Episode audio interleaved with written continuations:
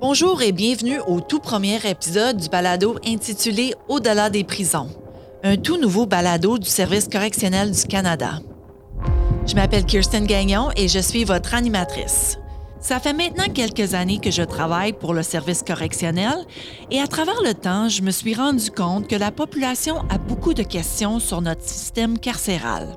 Qu'est-ce que les détenus mangent en prison? Je me suis toujours demandé si les détenus peuvent aller à l'école pendant leur incarcération. Qu'est-ce qui arrive quand un détenu s'échappe de prison? Comment est-ce que les délinquants s'occupent durant la journée? Il y a combien de prisons au Canada? Est-ce que les détenus ont accès à l'Internet en prison? Et c'est justement pour cette raison qu'on a décidé de lancer ce balado. Nous voulons donner aux Canadiens et aux Canadiennes une meilleure compréhension du système correctionnel fédéral, leur donner un aperçu de ce que nous faisons, pourquoi c'est important et comment plus de 18 000 membres de notre personnel changent des vies et protègent la population tous les jours, comme le dicte notre mission. Dans des futurs épisodes, nous examinerons tous les rouages intérieurs. On abordera des sujets tels que les transferts des détenus, les codes de sécurité, les programmes sociaux que nous offrons, notre histoire et plus. Mais pour cet épisode, tout d'abord, nous revenons aux principes fondamentaux. Je vous présente Véronique Rioux, qui est au Service correctionnel du Canada depuis dix ans. Donc, Véro, d'où est venue cette idée de faire un balado? Eh bien, depuis que j'ai commencé à travailler pour le Service correctionnel du Canada, j'ai toujours des gens autour de moi qui me posent tout plein de questions. Ils voient quelque chose à la télévision, ils entendent quelque chose dans les médias, puis ils se demandent ben, comment que ça se passe dans la vraie vie? Alors, ben, par défaut, euh, le travail qu'on fait est derrière des portes closes. Puis, bon, en fait, c'est pour, des, des, bonnes raisons. des, raisons assez évidentes. Mais c'est clair pour nous que les gens sont curieux et veulent en savoir plus. Donc, avec cette idée de podcast, on, veut vraiment être plus ouvert et de mettre en valeur le travail qu'on fait au service correctionnel. Puis combien de prisons qu'on a au Canada à travers le pays?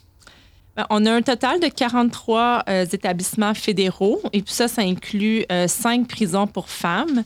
Puis le service correctionnel gère aussi 14 euh, centres correctionnels communautaires qu'on appelle aussi des maisons de transition. Vraiment intéressant. Donc, tu avais parlé un petit peu des détenus à travers le Canada. Il y en a combien? Euh, donc, à travers le Canada, il y a environ 21 000 euh, personnes qui sont sous la juridiction du service correctionnel. Donc, ça, ça inclut environ 13 000 personnes qui sont incarcérées et 8 300 qui sont dans la communauté euh, en libération conditionnelle. Quelles sont les peines les plus fréquentes?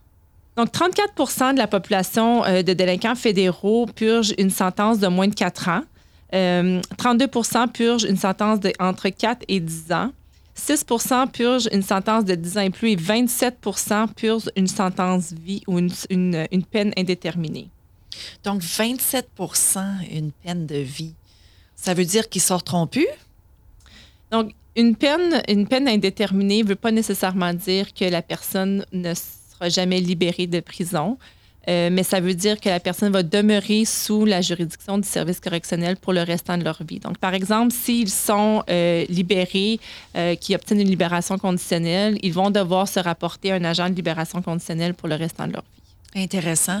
Puis pourrais-tu m'expliquer quelque chose? Parce qu'on on se demande souvent, euh, c'est quoi la différence entre les établissements fédéraux et provinciaux ou territoriaux? Est-ce que c'est le même système? On a parlé de 43 institutions. C'est gros, les services correctionnels du Canada. Donc, est-ce que ça gère toutes les prisons au Canada?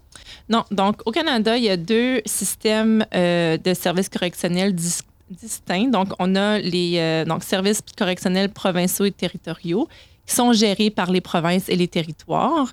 Euh, puis ces prisons-là, euh, c'est pour les gens qui purgent des sentences de deux ans moins un jour.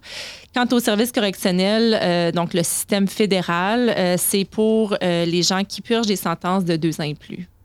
Puis parlons un peu des évasions. On se demande souvent s'il y a beaucoup de détenus qui s'évadent puis on doit les rechercher avec la police?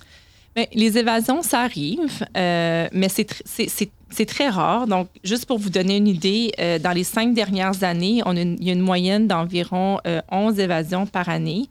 puis ça, ça représente 0,1% de la population carcérale. Donc, c'est un un nombre très minime. Puis ce qu'il faut comprendre aussi, c'est que la majorité des évasions sont des évasions des- des, euh, d'établissements à sécurité minimale. Il n'y a pas nécessairement de, de clôture autour de toutes les, les prisons à sécurité minimale. Donc, c'est pas comme dans les films où est-ce qu'on voit les détenus qui grimpent les murs, qui passent à travers les barbelés. C'est, c'est vraiment... euh, ils sortent du périmètre de l'établissement.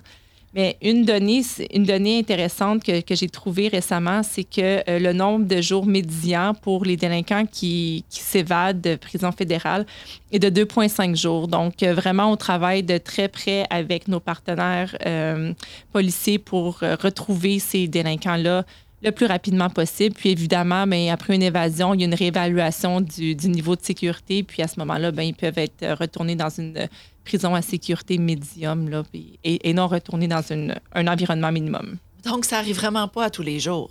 Non, absolument pas. Est-ce que les détenus ont le droit de voter?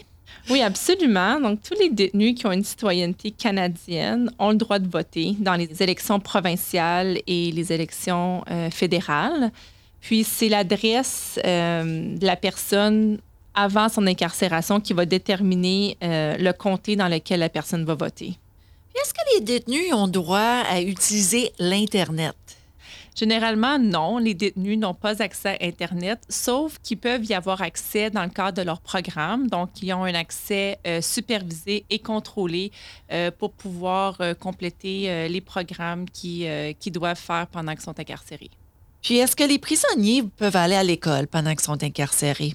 Donc oui, l'éducation, c'est super important. Puis ça, ça, ça aide en fait les, les détenus à réintégrer euh, euh, la communauté, donc à se trouver un emploi, par exemple, par la suite.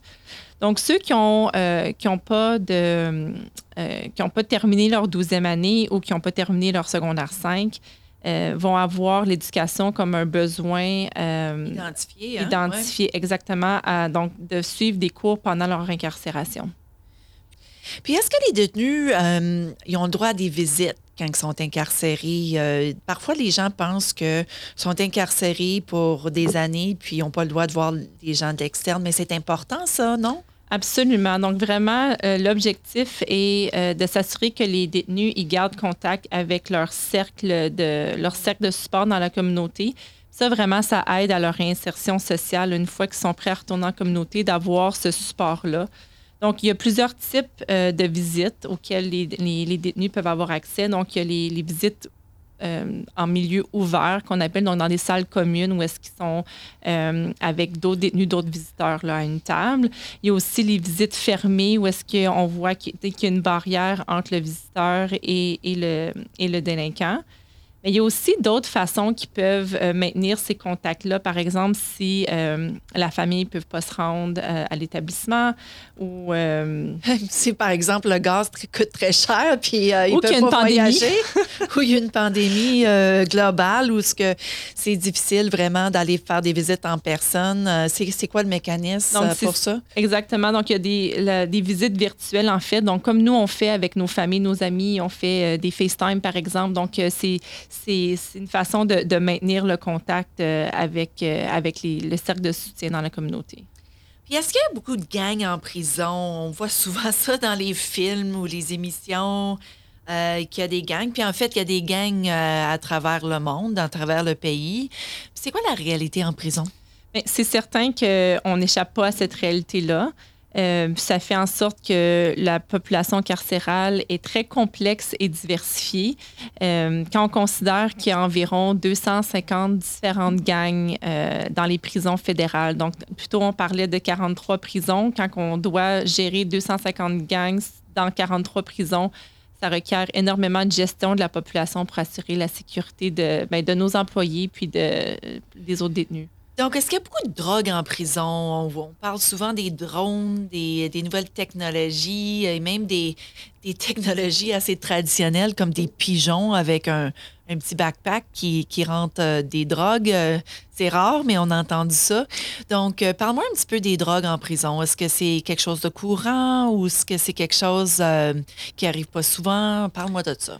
Le- le- les drogues en prison, c'est une réalité dans les prisons à travers le monde. Puis c'est c'est une réalité qu'on a ici au Canada aussi. mais euh, on a une tolérance zéro par rapport au trafic de drogue. Puis on a différents outils à notre disposition pour détecter euh, la drogue. Donc, par exemple, des, des fouilles, on a des chiens détecteurs, on a aussi de la technologie de détection. Donc, un peu comme on voit quand on va, euh, quand on va à l'aéroport mais on, est conscient quand même qu'il y a de la drogue dans les prisons, puis on a des, euh, des mesures de, pour aider les délinquants, soit à les aider à surmonter leur, leur dépendance, ou aussi euh, des programmes pour gérer la propagation de maladies euh, transmises par le sang.